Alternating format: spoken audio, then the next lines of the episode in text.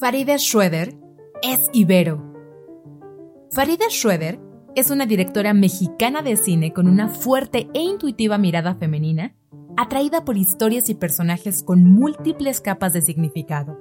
Durante 16 años ha trabajado en cine y publicidad a nivel nacional e internacional. Fue asistente de dirección de Tatiana Hueso y Rafi Pitts es cofundadora del colectivo audiovisual con perspectiva de género Dear Sisters y es la embajadora en México de la Organización Global de Mujeres Cineastas y Creadores Infrarrespetados, Free the World. Soy Ibero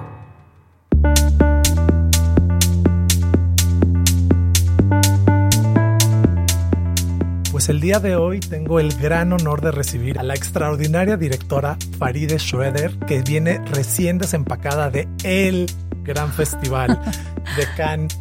Gracias, gracias. Gracias por la invitación. Neta, qué emoción también volver, volver a la universidad, de a la Ibero, que tenía años que no me paraba por acá. Y bueno, pues regresar aquí a Ibero 90.9 está increíble. Pues bueno, bienvenida. Y cuéntanos, hablando de, regresar, digamos, a, a la Ibero, Cuéntanos por qué Faride decide llegar en primer lugar a la Ibero. Bueno, yo crecí en Cuernavaca y como que ya me quedaba un poquito como maceta de bonsai, ya sentía como que, a ver, vamos, vamos a la vida. Y, bueno, em, como que me puse a pensar en muchas universidades y coincidió que me paré en la Ibero antes que en muchas otras. O sea, vine y me senté a sentir. Y fue muy, o sea, fue muy revelador para mí porque hay muchos prejuicios y hay muchas ideas sobre la Ibero. Bueno, esto fue hace muchos años, pero ya existían como, como una idea muy superficial de la universidad, ¿no? Pero yo leyendo un poco, como que decía, como que sí me late, como que sí, como que sí macha conmigo, como que hay una cosa ahí humanista y como, como, mm, ah, no sé, como más sensible, ¿no? Eh, más humana eso me, yo tenía 19 años, ¿no? Entonces llegué, me paré, como siempre enfrento todo desde la intuición y empecé a observar a un montón de gente muy diversa y me sorprendió mucho. O sea, como que me acuerdo que sentía que había como, sí, de repente pasaba un cuate ahí de traje como financiero, no sé qué, y de repente venía un tipo con unas rastas, este, no sé qué, y había otra, de repente había ahí como un, un darqueto, una darqueta, frescos de la vida, como conviviendo todo el mundo, y dije, güey, a mí esto me hace sentido. O sea, me hace sentido como, como, como que se, que, que convivan todas estas realidades, porque eso fue exactamente lo que me pasó en la Ibero, ¿no? Que, que, que la diversidad y los encuentros, pues generaron un montón de escenarios que hicieron crecer mis paradigmas y que pues me dieron mucha creatividad no sé, sentí que pertenecía como a este lugar eh, tan diverso que no muchas personas conocen. Entonces, una vez que dijiste, la maceta Cuernavaca me queda chiquita, me voy a mover y te sentiste, porque no hablas de, sensación, de intuición, y te sentiste atraída por este espacio, ¿cómo fue el transitar en este espacio en donde había un financiero de traje y un rastudo y un darqueto? Em, bueno, fue muy divertido. Primero que nada, fue muy divertido en la Ibero como que yo tengo la sensación de que puedes hacer la carrera que tú quieres hacer. Entonces, porque eliges a tus profesores, no, no siempre tienes el mismo, o sea, el mismo grupo con los mismos eh, compañeros, con los mismos profesores, ¿no? O sea, como que hay una, hay una variedad de posibilidades, ¿no? Como estos libros de la primaria de Elige tu propia aventura. O sea, así sentía yo, ¿no? Como, como que yo podía elegir y yo soy, antes era más, ¿no? Pero muy ñoña, muy, muy, em, como que buscaba las cosas con mucho empeño. Entonces yo decía, yo quiero estudiar con los mejores profesores. ¿Quiénes son? Y entonces los buscaba por todos lados, investigaba, platicaba con, con, con compañeros, con compañeras y logré pues, conocer gente increíble. Me metí desde primer semestre, pasé unos meses aquí en Ibero 90.9 en una en un programa con Julia Palacios. Me acuerdo que me dijeron, tiene un doctorado en rock and roll. Y dije, wow, yo quiero conocer a esa mujer. es, bueno, de Julia, Julia fue mi, maestra en algún momento. Pero bueno, estaba yo, pasé por acá por Ibero 90.9 y cubríamos como una, una revista cultural. Y yo bailé mucho tiempo en Cuernavaca, bailé muchos años antes de decidir estudiar comunicación. Y me iba y cubría y entrevistaba a los bailarines, la coreógrafa, no sé qué, hacíamos una cápsula, no sé qué, y se esfumaba en un segundo cuando pasaba al aire. Yo decía, no, güey, yo no puedo con esto, o sea, no puedo con, con lo efímero de la radio. Entonces luego como que me resuena que me dediqué al cine, que pues es un arte que, que pretende permanecer, ¿no? Pretende como guardar ahí un momento pues visual, auditivo, como, no sé, como reflejar cosas del momento en el que se filmó o de otros momentos y que se quede. Entonces, bueno, pues el transitar con toda esta diversidad me ayudó muchísimo a generar historias, a generar narrativas, a, potenciar mi creatividad, ¿no? Teníamos clases, esto siempre lo digo, porque me preguntan, ¿por qué no estudiaste cine, no? Y primero yo no sabía que quería hacer cine cuando entré a la universidad. Eh, yo siempre fui alguien muy creativa, que bailó, que dibujó, que como que hice muchas cosas de, chavilla. Y yo sabía que, que había algo de la comunicación y del arte en el que yo podía explorar. Y fue muy pronto que me di cuenta que era el cine, afortunadamente a los 19 años en cuanto entré a la universidad, después de la radio, después de mi paso efímerísimo por la radio, me di cuenta que yo pertenecía ahí cuando me invitaron a, trabajar en un cortometraje, ¿no? Un cortometraje filmado en una, en una isla de dunas, en, en Sinaloa, con un crew internacional en 35 milímetros, o sea, pues era un sueño. Obviamente cuando estuve ahí dije, obviamente de aquí soy. Y era un director de mexicano que había estudiado en la Ibero y que estaba haciendo un máster en, en, el London Film School. Y el productor, eh, Philip Caire, que bueno, hemos sido amigos por muchísimos años. Nos vemos poquísimo, pero, pero bueno, él fue el, primero que me invitó a hacer cine. Estudiaba aquí en la Ibero.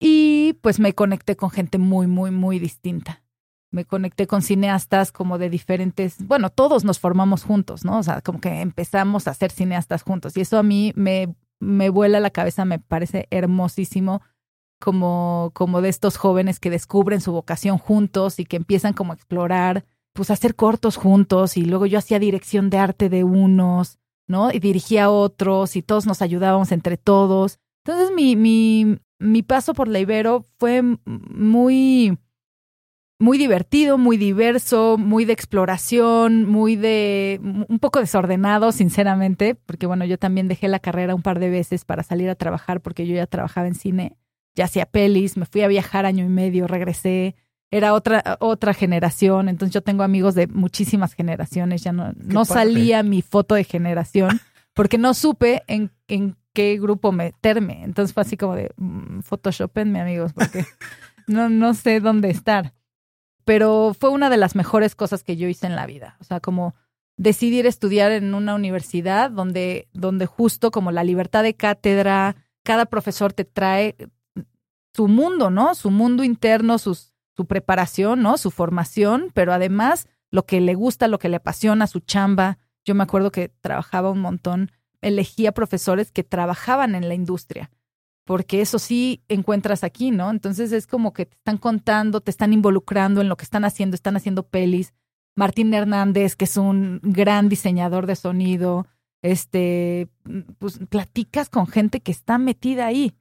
Y aparte de eso, pues no nada más aprendí a filmar, ¿no? Yo aprendí a filmar también en la chamba, porque empecé a trabajar muy chavilla, como también a los 19 años, afortunadamente, profesionalmente pero este, aprendí de mil cosas. O sea, tenemos clases de semiótica y me explotaba la cabeza y teníamos eh, clases de filosofía una tras otra, tras otra, tras otra, de literatura, de narrativa, de mm, artes eh, visuales, de, de, problemas contemporáneos del mundo y de México, de ciencias políticas, de, de un montón de cosas que si hay un profesor, una profesora como apasionada y tú eres alguien que quiere contar historias, pues de todos lados generas este, conexiones y de todos lados generas historias, ¿no? Entonces, bueno, yo agradezco un montón haber estudiado comunicación y haber tenido toda esta riqueza en, esta universidad, la verdad. ¿Y sabes qué? La Ibero es una escuela de cine. O sea, yo siento que toda la combinación de las herramientas teóricas, prácticas, eh, y mi experiencia profesional nutrieron completamente mi, mi experiencia eh, como directora, ¿no? Hay egresados de la Ibero figurando en los festivales más importantes del mundo. Y, bueno, yo en la Ibero me convertí en cineasta. Aquí hice mis primeros cortos en, en Super 8 milímetros, en 16 milímetros. Y aquí conocí los colegas que me han inspirado eh, por muchísimos años. O sea, cineastas que, que, están haciendo sus pelis, que me los encuentro en festivales, mis, mis profesores que ahora son mis colegas. Entonces, pues me siento muy afortunada de haber podido estudiar cine, ¿no? Aquí, con la, en las materias especializadas en cine, pero también de haber podido tener todo este contexto teórico y, de, de, conversación, ¿no? De, de, abrir paradigmas, de formar una, un, un, pensamiento creativo, un pensamiento crítico y, y con eso hacer películas también. Entonces, en este camino encuentras tu pasión por el cine en particular y te no nada más estudias, sino que trabajas desde muy joven en ese ambiente. ¿Cómo es esta experiencia y por qué crees que sea importante para cualquier eh, persona hacer esta, esta dupla de meterte en el mundo real laboral y al mismo tiempo estar en un medio universitario? Mira, no tengo punto de comparación. Yo lo hice así y me pareció la mejor ecuación de todas. Eh, sin duda lo recomiendo cada vez que hablo con, con jóvenes. Ah. pero si tú eres muy joven. Bueno, pero hay más, hay más jóvenes. Por mucho tiempo yo fui la más joven del set y ahora digo, uy, híjole, ya, ya no es así. Pero este, pero yo creo que sí es la mejor ecuación, porque, porque nutres una cosa de la otra y viceversa, ¿no? Entonces, me invitaron a hacer el primer cortometraje, ¿no? Me volví loca, dije, de aquí soy, dejé todo, dejé todo como, ya ni me puse a explorar como las otras áreas de la comunicación. Realmente sentí que yo pertenecía ahí, ¿no? Entonces empecé a hacer mis cortos, mi primer corto, que además es súper bonita la historia, al rato te la cuento. Empecé a hacer mis cortos como directora, pero al mismo tiempo trabajaba en los cortos de, de otros amigos, ¿no? Otros colegas de acá, estudiantes. Sí. Y obviamente, pues esos estudiantes, yo, yo trabajaba en los que iban en semestres más arriba que yo, y ellos ya trabajaban en la industria. Entonces, en algún momento, Mario Gallegos, un gran cinefotógrafo, trabajó conmigo, yo trabajé con él en un corto, y un día le preguntaron como, oye, pues un script supervisor, y yo casualmente había hecho script supervisor en, en un corto. Y él dijo, pues conocí una chava muy lista, muy atenta, que trae muchísima energía y quiere aprender todo, ¿no? Me conectó y tuve mi primera eh, como entrevista de trabajo en Lemon Films y pues fue maravilloso porque yo había hecho eso una sola vez en la vida. Pero yo, pues, a los 19 años tienes una seguridad en ti misma arrolladora. me paré ahí y dije, obvio, yo lo puedo hacer. Y me dijeron, bueno, pasado mañana tenemos un llamado, va a haber tres cámaras corriendo, una de 35 milímetros, una Photosonics que corría a 2000 cuadros por segundo y una de 16 milímetros corriendo al mismo tiempo. Y yo, wow, en vez de decir, no, eso no se puede hacer, no puedo llevarles reporte de cámara, tres cámaras al mismo tiempo, me pareció que era increíble. Y yo no sabía que no tenía que llevarle el reporte a las tres, entonces me volví loca en el llamado. No comí, no fui al baño, no hice nada, le llevé el reporte a las tres al mismo tiempo. Y cuando entregué mis reportes, que eran así como un libro, ¿no? Literatura, justo. Este, dijeron, no, no, pues esta chava sí, sí quiere y sí le late y sí le gusta. Y entonces me contrataron y empecé a ser script supervisor de Alejandro Lozano, el Patas el director de Matando Cabos, que, que también era muy joven, o sea, en ese momento de haber tenido 28 años o algo así él. Y bueno, pues así empecé mi, mi carrera profesional haciendo publicidad también y estudiando. Entonces imagínate, o sea, yo llegaba tarde a las clases, pero entregaba proyectos increíbles porque me apasionaba mucho. Entonces también tengo que decir, y me da un poco de vergüenza, pero tengo que decir que no fui, fui muy ñoña, muy ñoña y me, me titulé con 9.5 de promedio y no sé qué, pero no de una manera muy ortodoxa. La verdad es que lo hice un poco así como Messi, ¿no? Como, como desordenado, como diciéndole a los profesores, te, te, cambio no sé qué por no sé qué, ¿no? No voy a poder venir porque voy a filmar una peli, pero te hago un proyecto, no sé cómo. Y los profesores supieron leerme y eso está cañón. O sea, eso, si lo ves como desde un lugar... Eh, eh, muy estructurado, es como, oh, ¿cómo? ¿Por qué? pero yo siento que ellos supieron leer la, la alumna que tenían enfrente y sacar lo mejor de mí también y ayudarme a que, a que yo pudiera hacer todas las cosas al mismo tiempo. Y nunca lo voy a olvidar. O sea, de hecho me fui de viaje, me fui de mochila año y medio en medio de la carrera. Bueno, porque tuve ahí problemas familiares, etcétera, etcétera. Tuve que dejar la carrera y dije, me voy. Entonces agarré mis ahorros, me trepé un avión con una mochila, no tenía donde dormir la primera noche y así pasé año y medio durmiendo en casa de 28 personas distintas, que ese viaje también obviamente me cambió la vida. Y cuando regresé habían cambiado el, programa de estudios.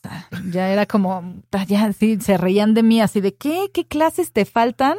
Y entonces tuve que hacer toda una cosa, como un programa de de revalidación de materias y todo, y eso significaba pues que los profesores tenían que ser muy listos, ¿no? Como, como muy, muy abiertos, muy intuitivos, como eh, resilientes también, como decir, a ver, esta chava está en esta, en, en esta situación, pero no podemos, no podemos en el nombre de las reglas coartar su, su educación, que, ¿no?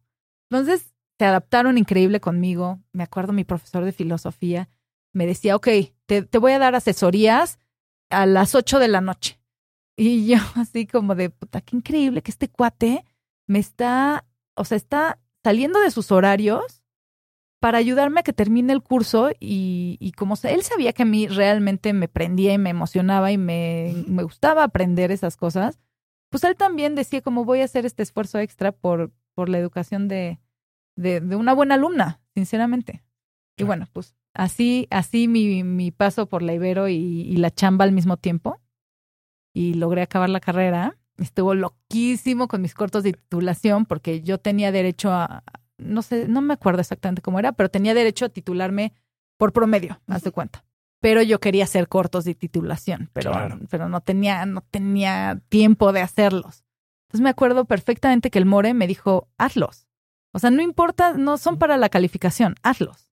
Claro, son para ti. Son para mí, exactamente. Entonces me hice ahí un par de cortos subacuáticos, que en ese momento nadie filmaba subacuáticos. Era como que me filmé, apenas las cámaras digitales empezaban a usarse, ¿no? Porque cuando yo estudiaba aquí, filmábamos en 16 milímetros. Y era muy elitista la cosa porque no había mucho material, ¿no? Ahora ya hay cámaras y todo el mundo puede filmar, pero en ese momento no tanto. Y bueno, pues un poco el, More se fue a meter a mis llamados, ¿no? De mis cortos. Fue el único que se enteró cuando filmó, filmé, no sé qué, llegó y luego los produje y yo ya no estudiaba en la Ibero cuando los, los empecé a postproducir. Y él me dijo, los tienes que presentar. Obviamente los tienes que presentar. Y un día me aparecí en una ceremonia de, de aquí de egresados, ¿no? Del, de los cortos que presentaban y le hablé al More y le dije, pues ya los tengo los puedo llevar hoy. y me dijo, vente con los DVDs en ese momento. Vente y yo llegué con los DVDs en la mano y Jaime Ponce me, miraba con cara de esta loca que le sus, o sea, ¿cómo se presenta así que sin vergüenza? Y yo le dije, perdón Ponce, no hice un corto, hice dos. Y el otro, ok, bueno, a ver, y los proyectaron así, sin que Ponce los hubiera visto antes. Me pareció una locura, pero me pareció, o sea, neta, una maravilla de, de, de que están aquí acompañando desde su, desde un lugar humano, no desde un lugar así como burócrata, este, como institucional, ¿no? Y pues así, todo mi, mi paso por la, por la carrera, sinceramente.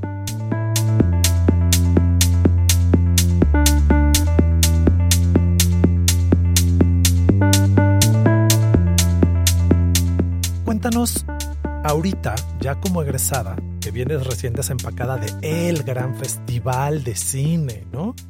¿Quién eres como directora? ¿Qué, ¿Cuál fue esa experiencia? Qué pregunta. Es que, a ver, tú tienes una visión 360. Antes de entrar aquí a esta cabina lo dijiste. Estás muy atenta de todo lo que pasa alrededor. Y eso significa que estás muy atenta de ti para poder estar atenta de lo que pasa alrededor. Cuéntanos este paso por aquí que ya nos dijiste, qué tipo de directora formó. ¿Quién es Faride ahorita? Uy, bueno, pues para contarte quién es Faride ahorita, igual tengo una historia. Viene, ah. viene de ahí, somos todos tuyos. Gracias. Em, bueno, yo empecé justo como te decía, trabajando en publicidad también, porque bueno, en este país ser director o directora sobre todo si haces películas independientes, es un tema, ¿no? Como para vivir. Sí. Entonces, eh, empecé a hacer eh, publicidad como asistente de dirección, asistí dirección muchos años, hice producción ejecutiva, hice este script supervisor, hice dirección de arte, o sea, hice un montón de cosas antes de ser directora eh, a nivel profesional. Paralelamente hacía pelis, ¿no? Siempre tuve como la construcción de una carrera paralela o de dos carreras paralelas, ¿no? En la publicidad y en el cine. Entonces a veces decía, no voy a hacer publicidad, me voy a ir a filmar estas pelis y regresaba un poco para pues, mantener el ejercicio cinematográfico y formarme como directora, ¿no? Pero como recurrentemente tenía crisis existenciales, así de que le está dando mi trabajo al mundo.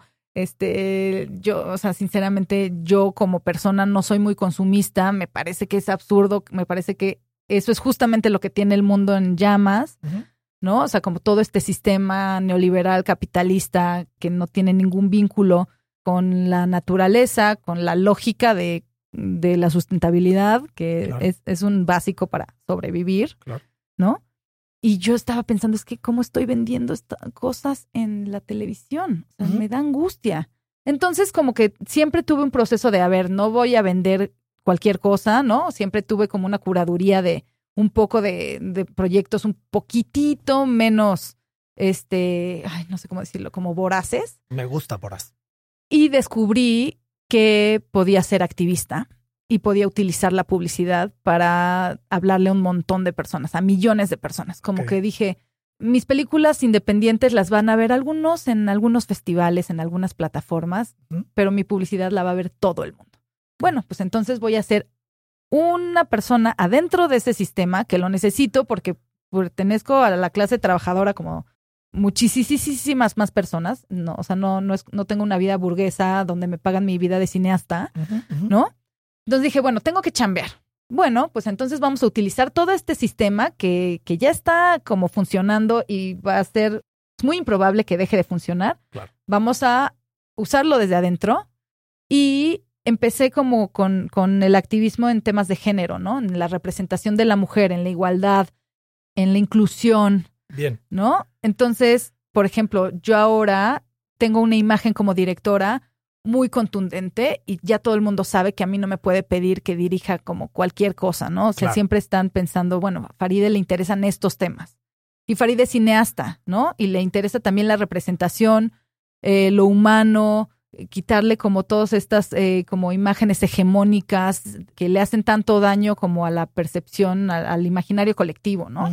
Entonces, bueno, me invitan a hacer cosas sobre, sobre mujeres, sobre, sobre storytelling, ¿no? Como narrativa, eh, mensajes más conscientes, como que casi siempre vendo como ideas más que productos, aunque siempre haya un producto atrás, ¿no? Pero pues yo trato de empujar y contrato, por ejemplo, este, directoras de fotografía mujeres, que hay un montón, muy talentosas, pero cuando preguntas dicen, ay, no, no hay, no sé dónde están. No, sí, aquí están. Yo soy embajador en México de Free the Work, esta iniciativa global de mujeres cineastas y creadores infrarrepresentadas, aquí validando el lenguaje inclusivo. Muy bien, me encanta. Y se trata de eso, ¿no? De que todo el mundo dice, ay, claro, sí, yo quiero trabajar, pero no, es que no hay. No, sí hay. Sí hay y han estado haciendo cosas en la periferia. Pero también esas personas merecen tener, o sea, hacer, ganar su vida de lo que eh, les apasiona, de su profesión, de lo que estudiaron o de lo que se formaron. Por ejemplo, el primer equipo, el primer staff de mujeres eléctricas en México se formó en un llamado mío, las Amazonas Eléctricas, que las amo, les mando un saludo. A, ¡Wow! ¡Qué gran nombre! Este, son geniales. Yo con mis directoras de fotografía, Nur Rubio y, y Leslie Montero, eh, les pedí que todas las eléctricas fueran mujeres y me dijeron, pues, no sé de dónde vamos a sacar eso. Y le dije, bueno, busquen en todos los staffs y habrá una y otra y otra. Y juntaron un equipo de eléctricas y en ese llamado éramos 99% mujeres.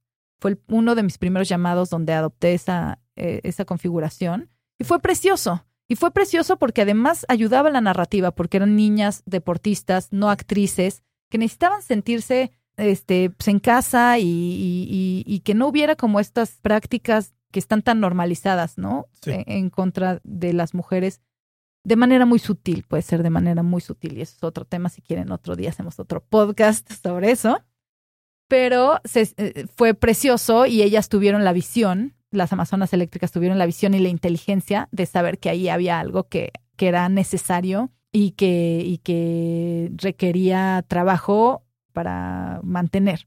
Entonces, bueno, ya tienen su Instagram, se, se la pasan haciendo series, pelis, son súper listas como para comunicar eh, la representación de la mujer, o sea, me encantan. Y entonces, bueno, yo como directora, esa es una parte fundamental de mí, ¿no?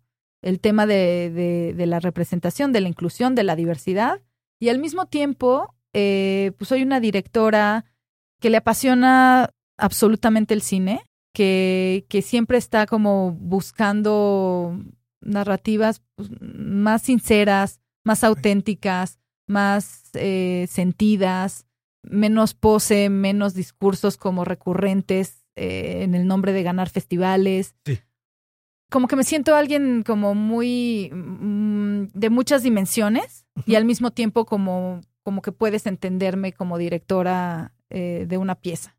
No sé si eso tiene sentido, pero... No, sí, totalmente, te lo agradezco porque no es nada más la historia que se narra, sino cómo conformas el entorno para que esa historia sea narrada y eso me parece sumamente valioso y por lo que entiendo, ese es uno, del, uno de los varios diferenciales de Faride. Pues sí, la verdad sí, o sea, me, me gusta mucho como, como poner en valor, o sea, tú como directora, como dices, tienes que estar como pendiente de todo, ¿no? Sin duda el arte, el cine es un arte colectivo, pero tú eres una pieza que, sobre todo si escribes las historias y también las escribes, tienes una visión más panorámica, ¿no? Que puedes como, como director de orquesta, pues puedes como colaborar con cada artista que está en tu peli, ¿no? Y también hay un montón de decisiones todo el tiempo. Y las decisiones significan cosas. Y el cine fundamentalmente son símbolos también, ¿no? Entonces es como, bueno, pues esto representa esto, puedes tomar o no esta decisión. Esto representa esto, o sea, desde conformar el equipo de trabajo hasta los colores que utilizas, hasta cómo diseñas los personajes. Yo trato de ser una directora que pone sus como sus obsesiones más íntimas y sus preocupaciones más íntimas en su trabajo. Si alguno de nuestros escuchas quisiera acercarse a tu trabajo, ¿en dónde lo pueden hacer? ¿En dónde puedo encontrar algo tuyo? En freethework.com Pueden buscar mi perfil, eh, eh, ahí hay como unas piezas mías. Ok. Este, y bueno, la verdad es que tengo que decir que tengo un nombre rarísimo. y si pones Faride Schroeder en, en Google, te salen ahí mis cortos, ahí, o sea, tengo cosas en Vimeo, eh, yo qué sé, ¿qué les digo? Pues nada, muchísimas gracias por compartir tu historia, tu pasión, tu extraordinaria sonrisa y este gusto por el cine Muchísimas gracias por tu tiempo. No, hombre, gracias a ustedes, gracias por la invitación, gracias por el espacio, al, a, la audiencia. Ojalá, eh, pues sí, estas historias inspiren y sepan que, que pueden hacerlo. O sea, de repente dirijo a niñas y me dicen, yo quiero ser directora como tú. Tú eres la primera directora con la que trabajo. Y me, o sea, me llega así directo al corazón, porque qué locura que estamos en 2021 y soy la primera directora con la que trabajan pero están modificando sus, sus, sus expectativas, ¿no? Así es. Quiere ser directora, a lo mejor antes quería ser actriz de telenovela, porque eso veía. Era lo que se veía. Bueno, pues, pues muchas gracias por romper con esos estereotipos. Bueno, se hace lo que se puede. No, bueno, qué maravilla, qué maravilla. Creo que estás haciendo mucho y sé que harás muchísimo más. Así sea. Muchísimas, gracias. Gracias, gracias.